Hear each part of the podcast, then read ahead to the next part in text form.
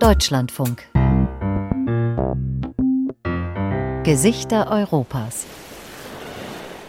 Les visages de l'Europa. Kiburiyle Europe. Avrupa'nın Europeiske ansikter. Лица Европы. Лица Европы. Y un barco viejo como el Prestige, los ruidos que debería tener ese barco. Ein altes Schiff wie die Prestige muss einen gruseligen Lärm gemacht haben. Das muss fürchterlich gewesen sein. Esos ruidos tenían que ser monstruosos de.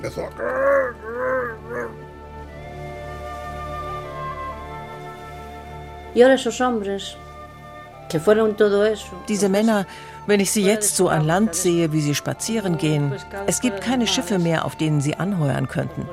Manche arbeiten jetzt in einer Pension oder bedienen Urlauber im Restaurant.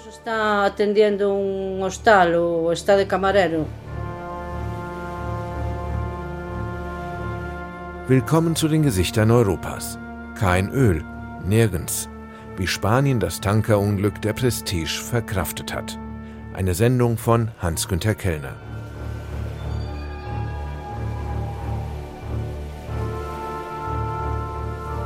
Am 13. November 2002 funkte ein Öltanker im Atlantik vor der westspanischen Todesküste SOS. Es war in Spanien erstmal keine große Nummer, eine Randnotiz in den Tageszeitungen. Dabei war der Tanker mit mehr als 70.000 Tonnen Schweröl beladen.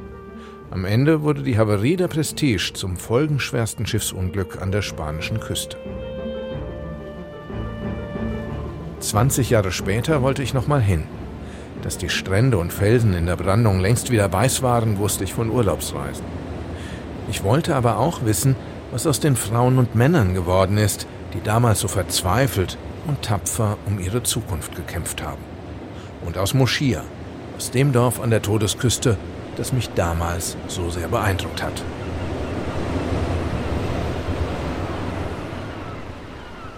Wenige Tage nach dem SOS der Prestige am 13. November 2002 erreichte das Öl die Küste. Noch bevor ich es zum ersten Mal sah, roch ich es. Ein fürchterlicher Gestank hatte sich über Moschia gelegt. Als ich dann auf den Coedo-Platz kam, sah ich es. Der Platz liegt direkt am Meer, dort schwamm das klumpige Öl, überzog alle Felsen im Wasser. Aber auch die Bänke auf dem Platz waren voller Schweröl, auch der Spielplatz, sogar die Fassaden und Dächer einiger Häuser in der ersten Reihe. Und heute kein Öl, nirgends. Nicht auf dem Platz und nicht auf den Felsen in der Brandung. Ein merkwürdiger Kontrast.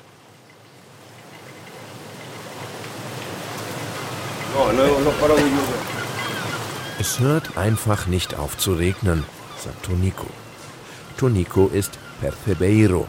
Er erntet an den Felsen in der Brandung des Atlantiks vor Moschia Entenmuscheln. Sein Arbeitstag beginnt so.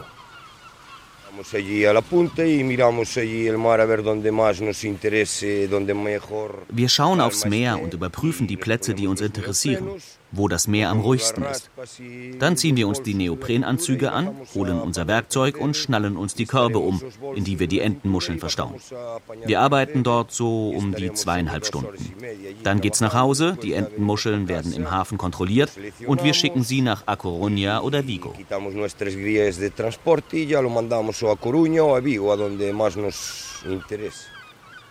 Sein richtiger Name ist Antonio Manuel Haz Amigo, aber in Moschia ist er auch mit Mitte 40, fast kahlem Kopf und grauem Bart noch, der kleine Toni, der mit einem sympathischen Lächeln jeden für sich einnimmt.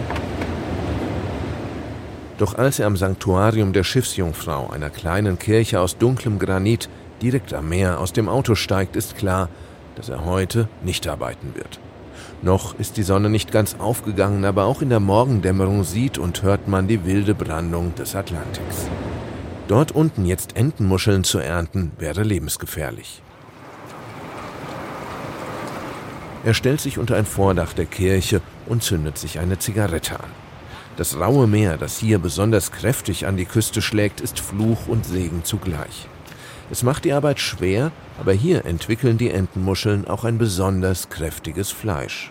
Aquí en la punta de la barca tenemos 7 kilos de tope. Wir dürfen hier sieben Kilo am Tag ernten. An anderen Stellen sind es fünf Kilo. Aber hier, an diesen Felsen, dürfen wir nur vor Weihnachten arbeiten. Sonst ist diese Zone verboten. Darum sind die Muscheln hier besonders gut.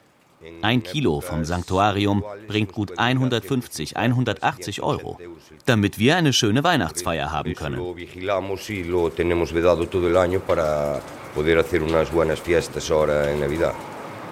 Im Spanischen gibt es kein Wort für die Tätigkeit von Tonico. Sie sagen einfach, wir holen die Entenmuscheln. Das deutsche Muschelfischen trifft es nicht, denn sie kratzen die Frucht mit einer Art Spachtel vom Felsen ab, statt sie zu fischen. Und wenn man Tonico zuhört, denkt man, seine Arbeit habe mehr mit der eines Gärtners als mit der eines Fischers zu tun, auch wenn der Garten im Meer liegt. El die Entenmuschel beginnt als Larve, mikroskopisch klein. Sie setzt sich an anderen Exemplaren fest und wächst von dort am Felsen weiter. Wenn an einem Felsen nur sehr wenige Entenmuscheln sind, ernten wir sie nicht und lassen sie dort, damit sich die Larven daran festsetzen und sich reproduzieren. So respektieren Tonico und seine Freunde die Verbotszeiten und passen auch darauf auf, dass niemand in ihrem Garten wildert. Sie beschäftigen sogar einen Wachmann dafür. Tonico steigt wieder ins Auto. Die kurze Fahrt zu seinem Schuppen führt an der Küste entlang. Jeder der Felsen im Wasser habe einen Namen, sagt Tonico und zählt auf. Einen der Felsen nennen sie sogar den Hochmütigen, sagt er, weil es dort besonders schwer sei, hinzugelangen.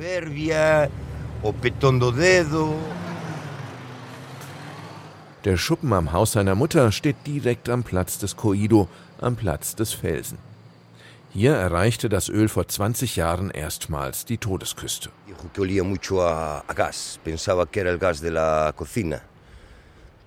Meine Mutter sagte am Morgen, es würde stark nach Gas riechen. Ich dachte, wir hätten ein Problem in der Küche und stand auf und öffnete das Fenster. Da schlug mir der Geruch entgegen. Ich ging raus und sah, dass alles schwarz war, überschwemmt mit Chapapote. Da fühlte man sich machtlos ausgeliefert. Chapapote. Die Spanier haben sich mit der Prestige an den Ausdruck der Seeleute für Teer oder Schweröl gewöhnt. Tagelang spuckte das Meer an der Küste das Schweröl der Prestige wieder aus.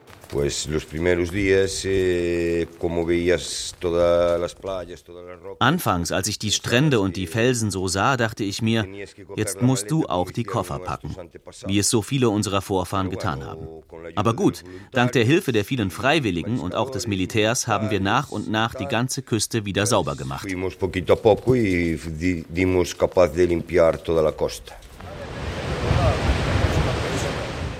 Fünf Tage später wollen Tonico und die übrigen Percebeiros von Muschia doch wieder arbeiten. Denn fünf Tage ohne Einkommen können sie sich nicht leisten. Aber das Meer wird nicht weniger stürmisch. Hart schlägt die Brandung gegen die Felsen. Tonico und sechs Kollegen stehen mit abgewetzten Neoprenanzügen auf einer Anhöhe, an die Hüfte geschnallt, die Körbe für die Ernte. Tonico ist skeptisch. Y nada, hoy está el mar y el viento está muy mal para hoy bajar, pero bueno, lo tenemos que intentar. Das Meer und der Wind, das ist alles sehr kompliziert. Aber wir müssen es versuchen. Vielleicht kann ich wenigstens zwei Kilo ernten. Trotz der Ebbe zieht sich das Meer nur wenig zurück heute und wir müssen zwischen den Felsen da unten durch. Die Preise sind gestiegen. Hoffentlich ist nächste Woche das Wetter besser damit wir auch an die Felsen da draußen rankommen. Dort sind die Perthebes am besten. Aber die Voraussagen für die nächsten beiden Wochen sind sehr schlecht.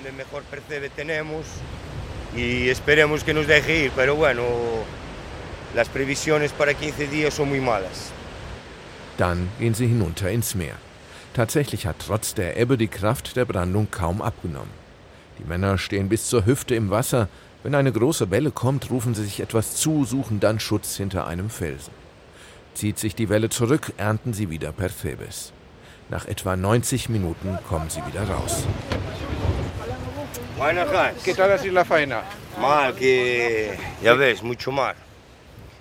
Schlecht. Das Meer ist sehr stürmisch. Wir konnten kaum arbeiten. sagt Tonico frustriert. Un puñito de ellos. Sí, está, está muy difícil hoy. Eine Handvoll Perfides. Ich glaube, wir ziehen uns um und gehen nach Hause Kaffee trinken. Wir haben es uns verdient. Normalerweise darf hier jeder von uns sieben Kilo ernten. Heute habe ich vielleicht 500 Gramm. Hoy tendré 500 gramos, más o menos.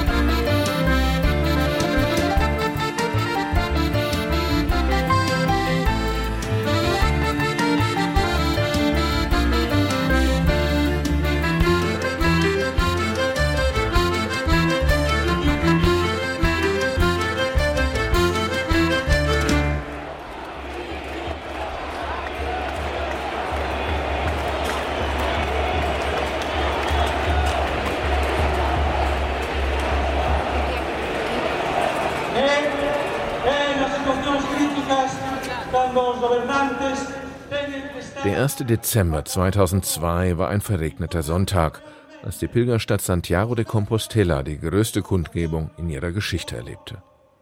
Es regnete unentwegt, aber auf dem Platz vor der Kathedrale waren so viele Regenschirme aufgespannt, dass man auch ohne Schirm trocken blieb.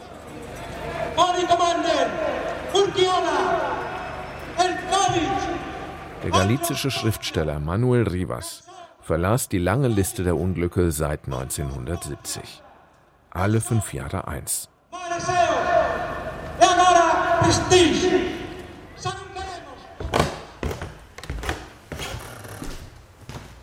Das Haus aus dicken Granitquadern von José Vicente Domínguez liegt direkt am Hafen von Palmeira.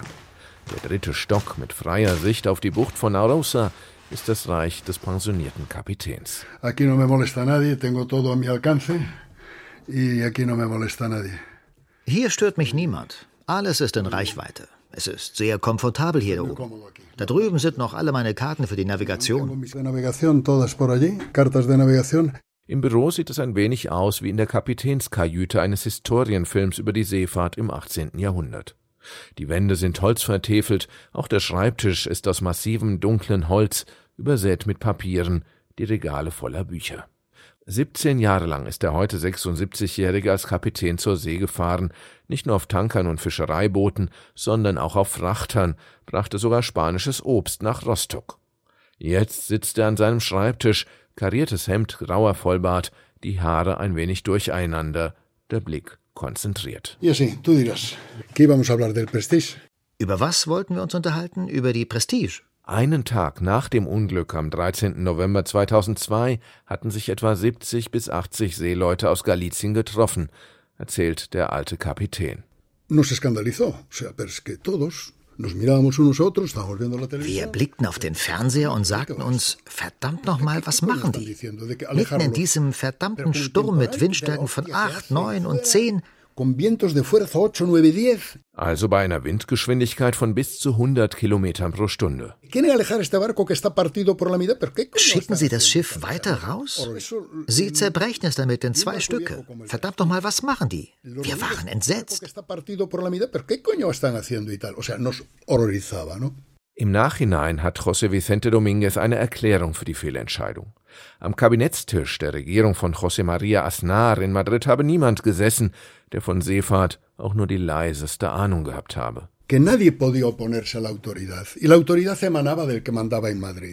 Niemand widersetzte sich den Autoritäten. Und die größte Autorität hatte Madrid. Da sagte ein Minister dem Generaldirektor für die Handelsmarine, dieses Schiff will ich hier nicht haben, es soll weg. Der Generaldirektor war immerhin Schiffsbauingenieur. Ein bisschen Sachverstand hatte er schon. Aber er beugte sich und sagte, das Schiff müsse weg von der Küste. Ein völliger Blödsinn sentido. Nicht einmal im Expertengremium, ebenfalls von der Politik ausgewählt, hätten sich Kapitäne befunden, beklagt Dominguez und sagt eindringlich, man muss einen Sturm auf hoher See erlebt haben. Er redet sich in Rage. Quiero decir que uh, ese límite, hay que vivirlo, ¿eh? Man muss es erlebt haben, wenn ein Schiff an seine Grenzen kommt wann man die Geschwindigkeit verringern muss. Irgendwann reitet man auf einer dieser Monsterwellen, 100 Meter lang. Der Kapitän nimmt einen Bleistift, der einen Tanker darstellen soll, und hält ihn in die Luft. Si te quedas con el barco y la ola está aquí, eh, y el barco está así, oh, Hier die Welle. Das Schiff fliegt so. Das Schiff leidet. Da kannst du nicht einfach die volle Kraft vorausfahren. Die Welle wird dir enorme Schläge versetzen. Du hast Angst, dass dir das Schiff zerbricht. Ein altes Schiff wie die Prestige muss einen gruseligen Lärm gemacht haben. Heute wissen wir ja, da ist eine 50 Meter lange Seitenwand weggebrochen. Das geschieht ja nicht mit einem Schlag, sondern nach und nach. Das muss fürchterlich gewesen sein.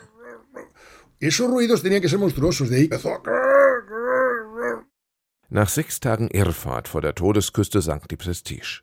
Seither liegt sie in mehr als 3500 Metern Tiefe auf dem Grund des Atlantiks. Bislang ist Spanien von ähnlichen Vorfällen verschont geblieben. Ist die Seefahrt vor der Todesküste also sicherer geworden, oder ist das nächste Unglück doch nur eine Frage der Zeit? José Vicente Domínguez ist sich nicht sicher. Yo diría las dos cosas, ¿no? Y me gusta pensar que estemos mejor preparados, ¿verdad? Me gusta pensar que estamos mejor preparados. Eh, Beides ist richtig. Man wünscht sich, dass wir besser vorbereitet wären. Der Verkehr da draußen hat ja zugenommen. Das sind jetzt weit mehr als 30.000 Schiffe im Jahr. Mir machen vor allem zwei Dinge Sorgen. Die Reedereien bevorzugen schlecht ausgebildete Seeleute, die aber billig zu haben sind. Und die Kapitäne unserer Schlepper sprechen nicht fließend Englisch. Eh, los capitanes de los remolcadores no tienen un inglés fluido. Auf der anderen Seite gäbe es nur noch wenige Einhüllentanker wie die Prestige. Die Wasserstraße ist weiter weg von der Küste verlegt worden.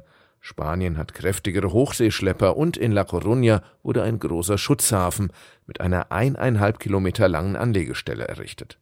Dort haben im Sturm auch schon mehrere Tanker Schutz gesucht, manche auf ausdrückliche Anweisung der spanischen Behörden, an die sich die Kapitäne heutzutage auch halten. Aquí en Montencha te decía, a ver el barco tal con dirección norte, no sé qué, no sé cuánto, identifíquese. Entonces lo decía, soy el barco tal. Früher wurdest du angefunkt.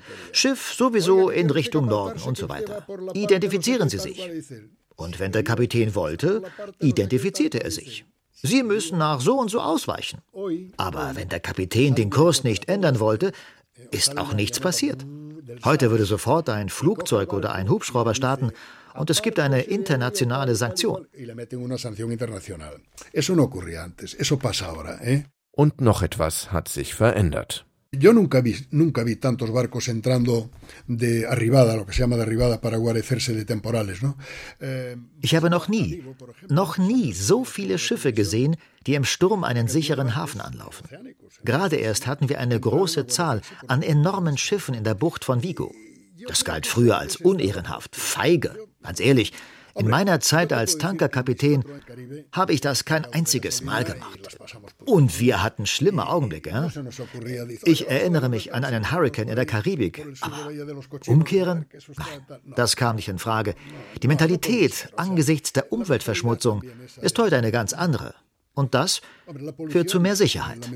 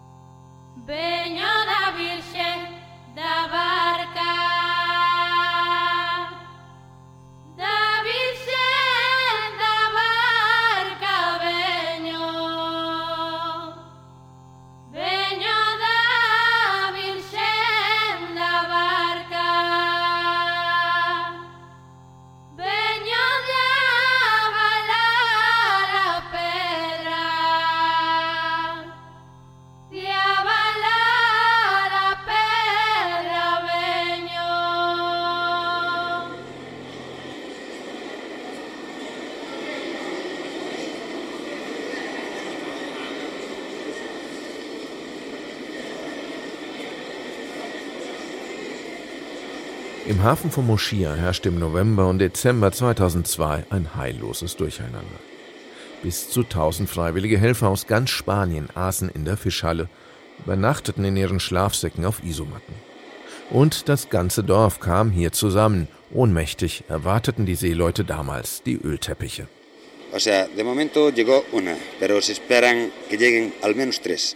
Bislang ist nur ein Ölteppich angekommen, aber wir rechnen mit mindestens drei. Ein Fischer ist rausgefahren, der hat uns mitgeteilt, dass 18 Meilen südöstlich ein weiterer Ölteppich auf dem Meer treibt. Bei dem gegenwärtigen Südwestwind ist er in zwei Tagen hier.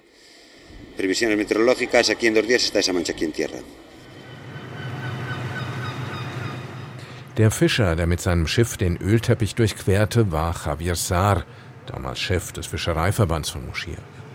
20 Jahre später steht er im Hafen, blickt nachdenklich auf ein Schiff, das gerade entladen wird und erinnert sich.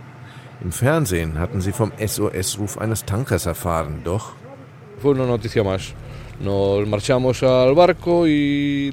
es war eine von vielen Nachrichten.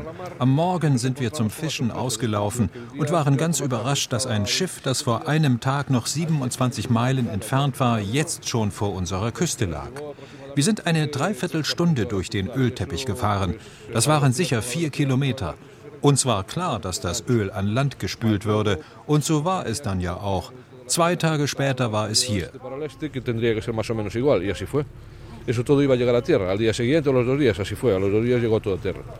Was die Behörden anfangs sogar dementierten. Während die Ölteppiche Moschia überschwemmten, war es den staatlichen Medien untersagt, von der schwarzen Flut zu sprechen, obwohl das auf der Straße längst Thema war. Dem Tanker den rettenden Hafen zu verweigern sei ein schwerer Fehler mit schlimmen Folgen gewesen, fanden die Seeleute von Moschia damals wie heute. Ein Schiff in Seenot rauszuschleppen ist, als wenn man einem Flugzeug mit Motorschaden befiehlt, höher zu fliegen, statt Not zu landen. Mit einem Schiff ist es dasselbe. Es war klar, dass das Öl die Küste erreichen würde. Das Meer spuckt immer wieder aus, was man hineinwirft. Ich habe immer gefragt, wohin bringt ihr das Schiff? Nach La Coruña? Aber nein, sie wussten es ja selbst nicht. Das Schiff rauszuschleppen, das verstehe ich noch heute nicht. Nein, nein.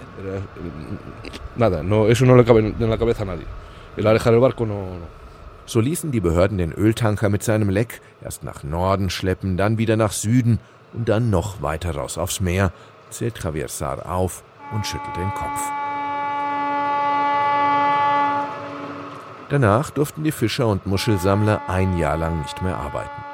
Javier Saar verhandelte mit den Behörden über Entschädigungen. Neid kam auf. Im Dorf hieß es, die Fischer würden sich den Mund mit Geld stopfen lassen, damit sie endlich aufhören zu protestieren. Ich habe das auch gehört. Man erzählt es noch heute. Aber nicht für alles Geld der Welt halte ich den Mund. Wie hätten wir auch das Offensichtliche verschweigen können? All das, was hier passiert ist. So hört man im Dorf heute auch, Javier Sar habe damals den Stolz Moschias gerettet, weil er sich der Kommunikationsstrategie der Regierung entgegenstellte, die die Katastrophe herunterspielte. Aber auch, weil er am Ende dafür sorgte, dass die Schiffseigner wie auch ihre Besatzungen Geld erhielten. Lo de ganar mucho dinero es muy relativo, ¿no? Ob es viel Geld war? Ich war der Besitzer eines Schiffs. Ich habe höchstens ein Viertel von dem bekommen, was ich verdient hätte, wenn wir hätten fischen können. Viele von uns haben Geld verloren.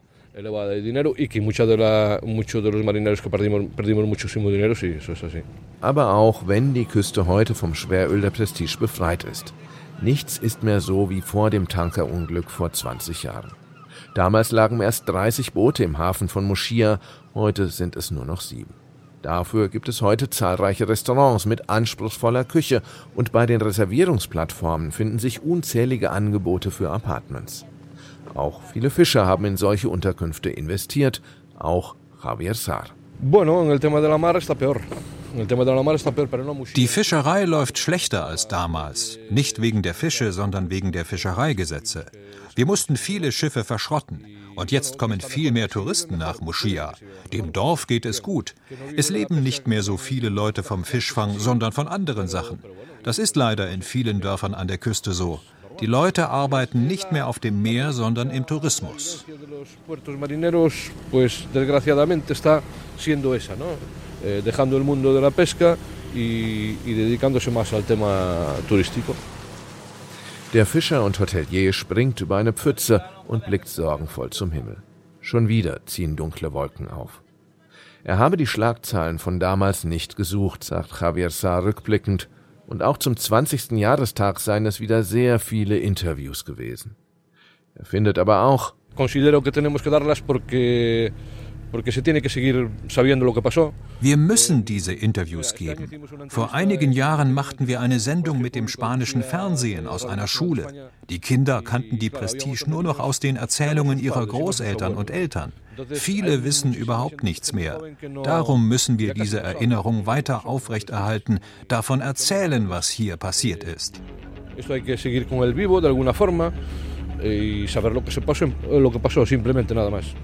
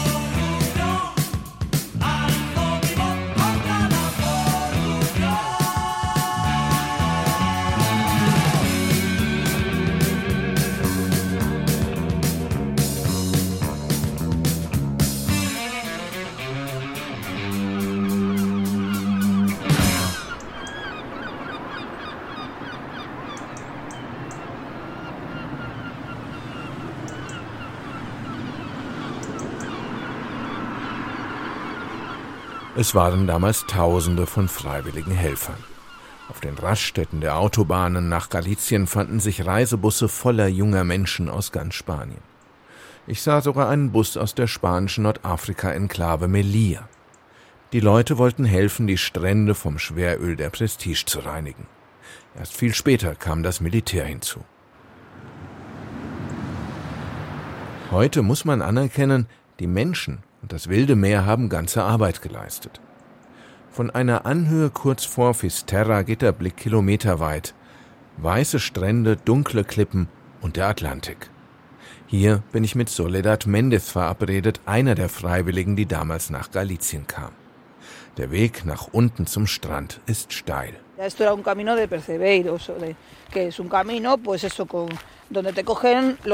Esto. Diesen Weg benutzten früher vor allem Persebeiros, um runter zum Strand zu kommen. An den Felsen unten wachsen Entenmuscheln. Hier war es sehr eng. Mit der Prestige mussten sie den Weg vor 20 Jahren verbreitern und befestigen, damit die freiwilligen Helfer den Chapapote vom Strand auch wegtransportieren konnten. Und heute ist es ein Weg für Pilger und Touristen, damit sie sich nicht am Gestrüpp verletzen. En caminos pues para que el turismo no se pinche con, con costosos. Soledad Mendez Sole stammt aus Cáceres. Als sie von dem Tankerunglück hörte und wie das Schweröl die Küste großflächig überschwemmte, überlegte sie nicht lange und fuhr 700 Kilometer zur Todesküste. Auch sie wollte helfen.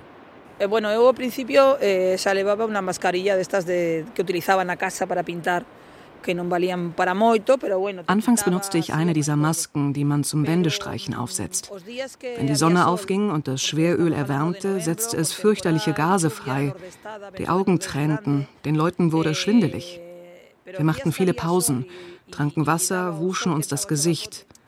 So gut du auch den Schutzanzug an Stiefeln und Handschuhen abgeklebt hattest, am Ende eines Tages war überall Schweröl.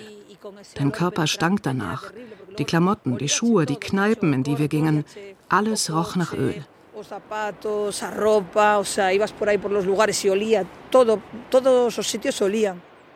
Viele der Freiwilligen gingen, aber Sole ist geblieben. Seit 20 Jahren lebt sie hier in Fisterra, etwa eine halbe Stunde von Moschia entfernt.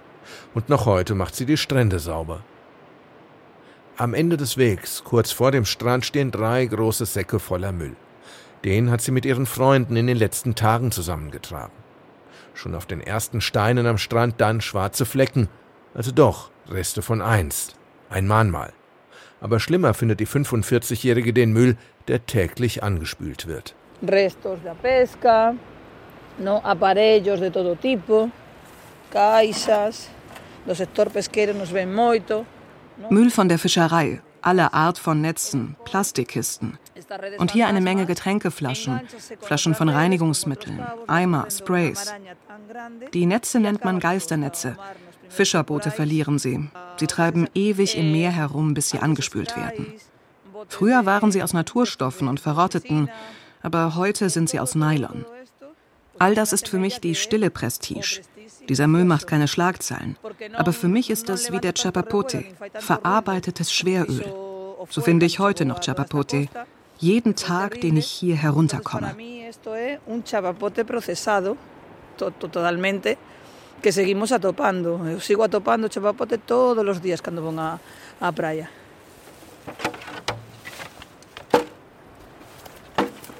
Sole fährt sich durch das blond gefärbte Haar, zieht die mitgebrachte Tüte aus der Jackentasche und beginnt Müll einzusammeln.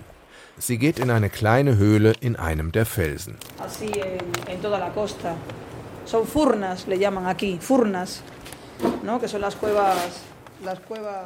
Es gibt viele solcher Orte, Furnas, Höhlen, die das Meer geschaffen hat. Im Sommer ist das wunderbar kühl. Hier kannst du dein Essen und die Getränke lagern. Aber das Meer spült auch diesen Dreck hinein. Das größte Problem sind diese kleinen Plastikteilchen. Sie werden immer kleiner. Am Ende fressen die Fische dieses Plastik, die Krebse, die Vögel und wir.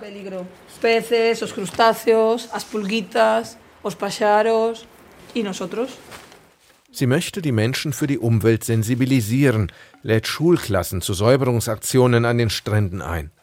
Manche in der Gegend halten sie darum für eine Nestbeschmutzerin. Ihr Gerede vom Müll an den Stränden sei schlechte Publicity für Galizien. Dabei liebt sie das Land, spricht sogar die galizische Sprache. Trotzdem meint sie, werde ich wohl immer eine Fremde bleiben. Después de 20 años aquí, auch nach 20 Jahren bin ich hier die Ausländerin geblieben. Auch wenn ich die galizische Sprache spreche, mit ihnen Seite an Seite Muscheln sammle und an ihren Stränden immer noch all die Scheiße aufsammle, die hier ankommt, werden sie mich immer als Ausländerin sehen und weiterhin auf Spanisch anreden. Und es stimmt ja. Ich bin aus der Extremadura ich habe hier nur zwei Kinder zur Welt gebracht. Und klar, die sind von hier.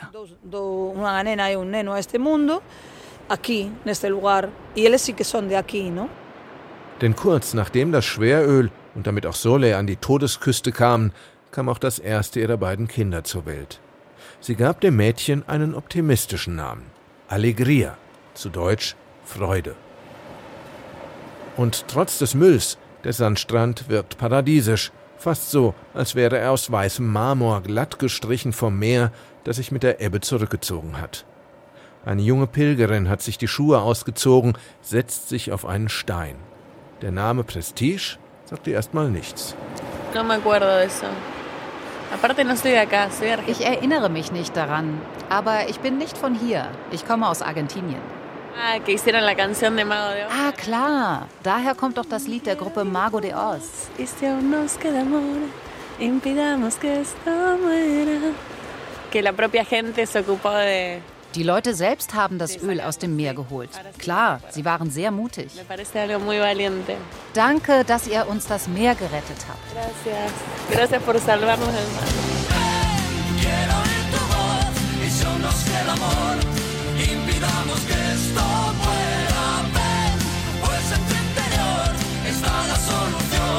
Salvarlo, que yo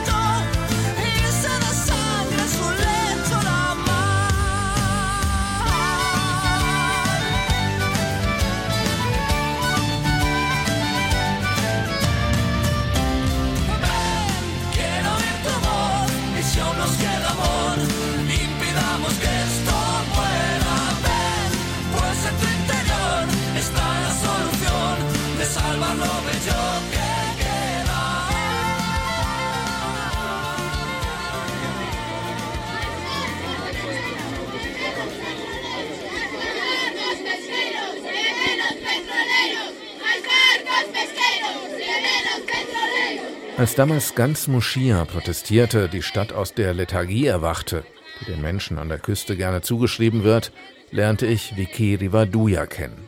Als streitbare und wütende Frau. Sie war die Sprecherin der Organisation Nunca Maisch in Moschia, zu Deutsch Nie mehr wieder. Diesmal zeigt sie mir auch ihr Atelier. Dort begrüßen mich mythische Skulpturen, Hexenfiguren, Bruschas und Megas, wie sie in so vielen der galizischen Legenden vorkommen. Denn wenn sie wegen des schlechten Wetters tagelang nicht aufs Meer rausfahren können, erzählen sich die Leute gerne Geschichten. Immer wieder aber auch das Motiv von einer jungen Frau. Sie heißt Florinda, die Protagonistin ihrer Lieblingsgeschichte, sagt Vicky. Sie setzt sich an ihren runden Arbeitstisch und erzählt die Geschichte von Florinda, der Tochter eines Landgrafen. Unha noite na que o pai estaba fora, chegou por ali o trovador Buserán. Eines Nachts, als der Vater mal wieder weg war, kam ein Troubadour in die Gegend. Er hieß Boucheran. Ein neuer junger Mann, wunderschön und mit einer noch schöneren Stimme.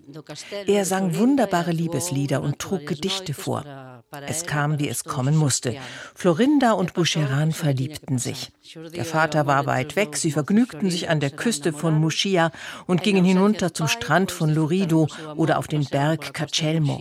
Sie lebten Tage voller Liebe in Freiheit.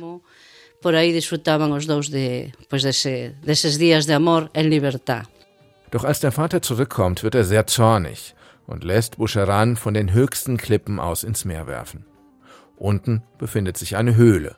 Von dort klingt, berichten Seeleute seither, der klagende Gesang eines Troubadours.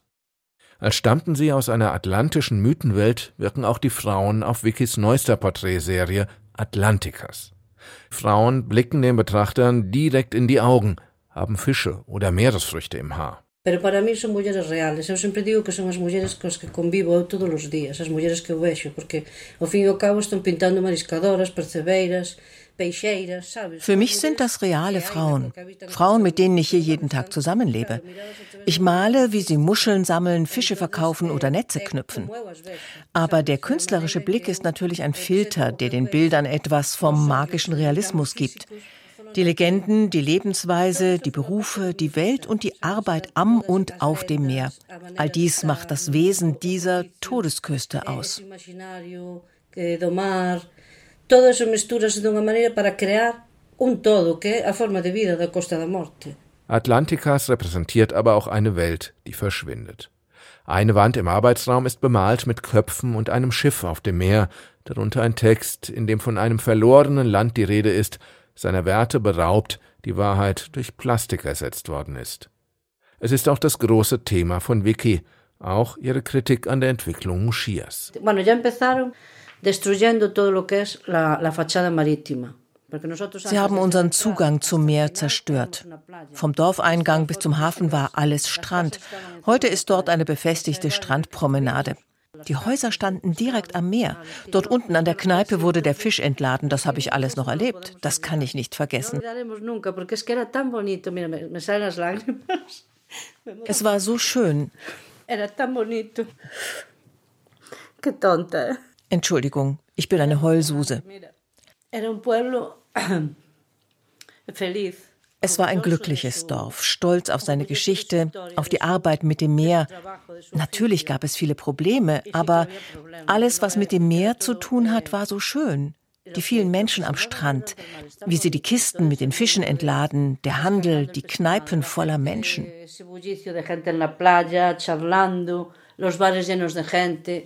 Einst lagen über 30 Schiffe im Hafen, jetzt sind es noch sieben. In Moschia leben heute noch rund 4500 Menschen, 1500 weniger als vor dem Tankerunglück. Dafür hat das Dorf jetzt einen großen Sporthafen, mehrere teure Restaurants und die Buchungsportale im Internet zeigen mehr als 50 Unterkünfte an. Der Trend ist klar. Die Zukunft liegt im Tourismus. Ich sehe es bei meinem Mann. Er war ein Seemann, seit er ein Junge ist. Er hat den Stolz der Seeleute, die Würde, ein guter Seemann zu sein, einen angesehenen Beruf, in dem er gut war. Diese Männer, wenn ich sie jetzt so an Land sehe, wie sie spazieren gehen, es gibt keine Schiffe mehr, auf denen sie anheuern könnten. Pues a lo mejor alguno de ellos está atendiendo un hostal o está de camarero. Manche arbeiten jetzt in einer Pension oder bedienen Urlauber im Restaurant. Sie sind wie ein Seevogel außerhalb seines Lebensraums. Sie haben keine Identität mehr. Wir sprechen von Saudade, ein Gefühl von Nostalgie wegen dem, was wir waren, was ich erlebt habe und mich heute weinen macht. Esta nostalgia por lo que fuimos, que hace que yo me ponga a llorar porque lo viví. Mit ihrer Arbeit bei der Organisation Nunca Mais wollte sich Vicky gegen diese Entwicklung stemmen, hat gegen die Beschönigungen der Katastrophe in den spanischen Medien protestiert, sich später für eine professionelle Unterstützung der Freiwilligen bei der Reinigung der Küste eingesetzt. Das hat ihr nicht jeder gedankt. Sabes, ahí nos dimos cuenta que sí que podíamos cambiar las cosas, porque si se pagaron eh, wir merkten damals, dass wir die Dinge verändern können, dass die Entschädigungen schnell ausbezahlt wurden, weil die Leute protestierten. Aber die Politiker sagten den Leuten, dass unser Protest diese Entschädigungen gefährdet hätte.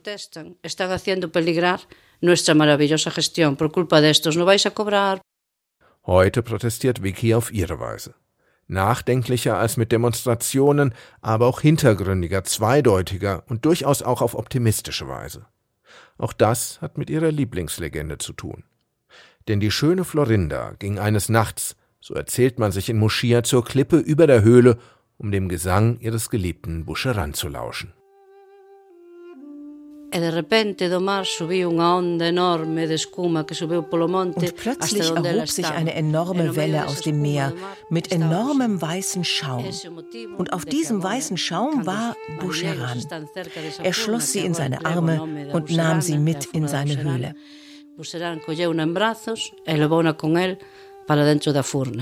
Und wie es in der Erzähltradition Galiciens üblich ist, hat Vicky die Geschichte ein wenig weitergesponnen. Das letzte der insgesamt 28 Gemälde der Serie Atlanticas zeigt eine Frau, die mit kräftigen Armzügen wegrudert, mit Fischen im Haar und Gitarrenklängen im Herzen. Na Serie Atlanticas, Florinda está in der Serie Atlantica nimmt sich Florinda ein Ruderboot, als sie erfährt, dass Boucheran lebt. Und sie rudert mit ihm weg von diesem Leben voller Unterdrückung, das sie mit diesem autoritären Vater hat, und lebt ihre Liebe in Freiheit. Monte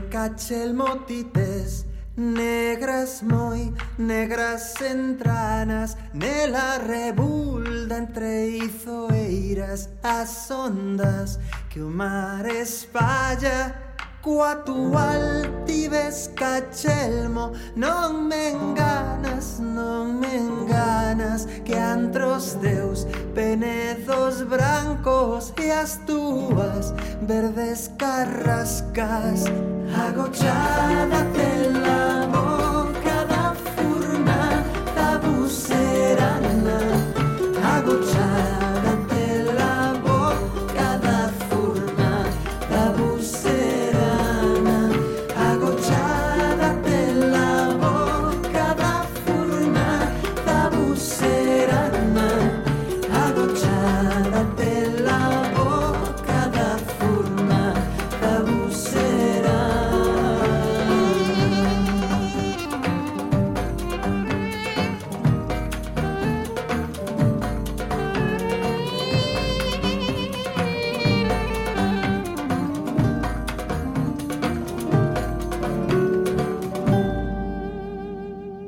Hoy mismo se anunciaban nuevas ayudas para paliar los efectos del vertido. La Junta de Galicia ha aprobado Im Januar 2003, kurz nach dem Tankerunglück, kündigte die spanische Regierung ein umfassendes Investitionsprogramm für Galicien an. Die Region sollte mit 1,6 Milliarden Euro unterstützt werden.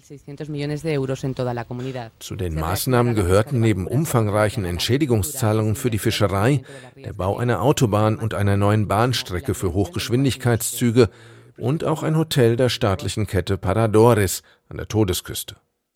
2021 öffnete der Parador auf einem sanften Hügel außerhalb von Moschir. Kein protziger Bau, eher bescheiden fügt sich das Gebäude in die Landschaft ein. Ich betrete das Luxushotel mit gemischten Gefühlen. Schließlich ist es auch das Versprechen der Regierenden mit dem schlechten Gewissen, zu Beginn des Tankerunglücks die falschen Entscheidungen getroffen zu haben.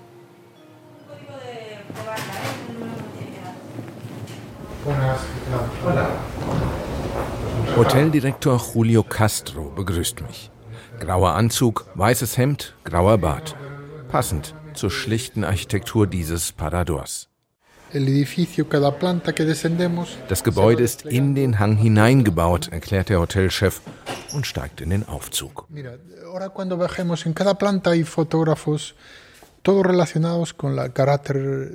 Wir sehen jetzt in jedem Stockwerk Fotos von der Todesküste. Historische Fotos, die den Charakter dieser Gegend dokumentieren, das Leben der Seeleute und auch die Auswanderung. Sehr viele Menschen sind aus dieser Gegend emigriert. In den 1930er, 40er und 50er Jahren nach Amerika, später in die Schweiz, Deutschland, auch nach Frankreich. Aber vor allem die Schweiz nahm viele Gallegos auf.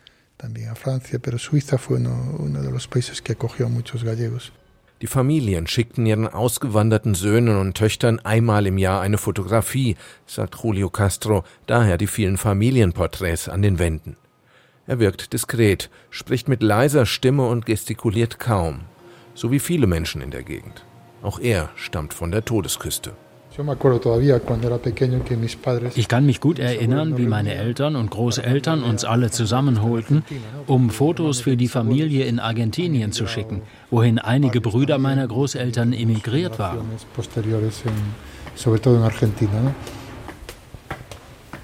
Julio Castro ist Mitte 50. Vor dem Foto eines Paares bleibt er nachdenklich stehen. Ein Mann mit einem abgetragenen schwarzen Anzug, die Frau mit schwarzer Bluse und einem langen dunklen Rock. Die Hände der beiden sind von harter Arbeit und Arthritis schwer gezeichnet. Diese Leute, du denkst, sie sind 80 oder 90 Jahre alt, aber sie kamen auf nicht mehr als 60, 70 Jahre. Was für ein schweres Leben.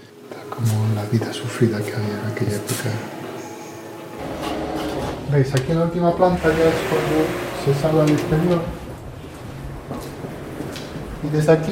Vom untersten Stockwerk kommt man ins Freie.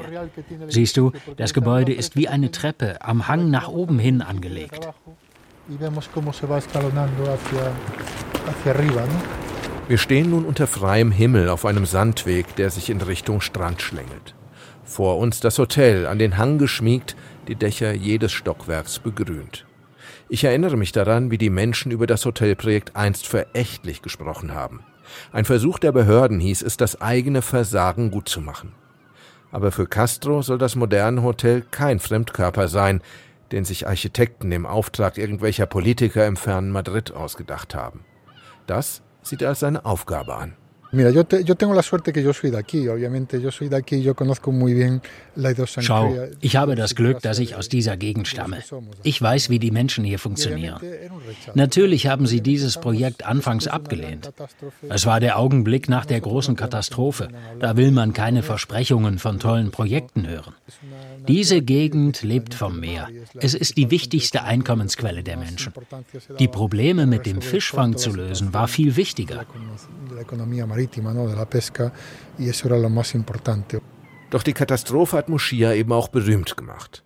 Erst die Prestige habe Moschia zu seinem Platz in der Welt verholfen, ein Satz, den man oft hört im Dorf. Los restaurantes de toda la comarca están impresionados ¿no? del tipo de, de cliente que hay. Die Restaurantbesitzer hier sind beeindruckt, welche Kunden nun zu ihnen kommen. Früher haben sie vor allem von den Pilgern gelebt.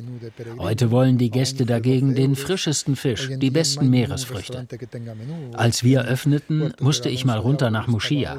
Da sprach mich Alvaro an, der seit drei Jahren ein Restaurant am Hafen führt. Er sagte, dass er in den drei ersten Wochen nach unserer Einweihung mehr Percebes verkauft hat als in den drei Jahren zuvor.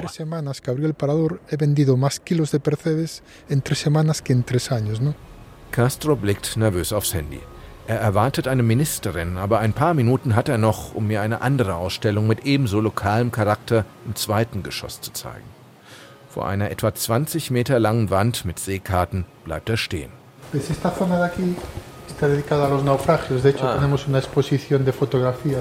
Diese Ausstellung widmet sich den Schiffsunglücken. Sie hat ein pensionierter Seemann aus meinem Dorf gemacht. Pepe Olegario ist 86 Jahre alt. Er war Fischer, fing Zackenbarsche und war sehr, sehr erfolgreich.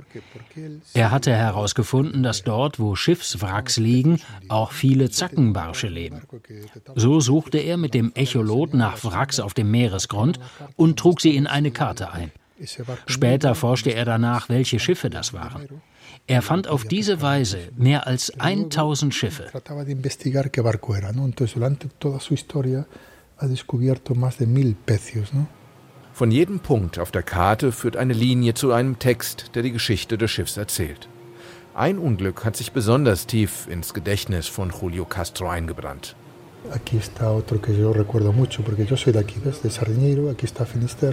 Hier ist Sardiniero, hier Fisterra.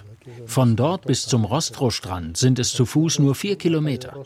Hier verunglückte 1987 der panamesische Frachter Casson.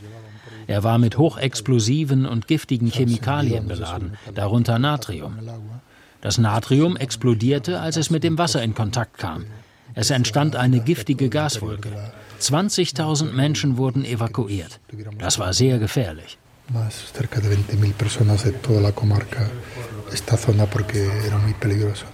Eine Ausstellung, die an diesem Ort besonders nachdenklich macht. Denn ohne das letzte und vielleicht folgenreichste dieser Unglücke, das der Prestige vor 20 Jahren, würde es dieses Luxushotel mit Blick auf den wilden Atlantik ja gar nicht geben. Hoteldirektor Julio Castro flieht nicht vor der Geschichte. Er hat seinen Freund Pepe gebeten, die Irrfahrt der Prestige auf einer eigenen Schautafel darzustellen, Verweigerung eines rettenden Hafens, ein Mahnmal für das Versagen der Behörden damals.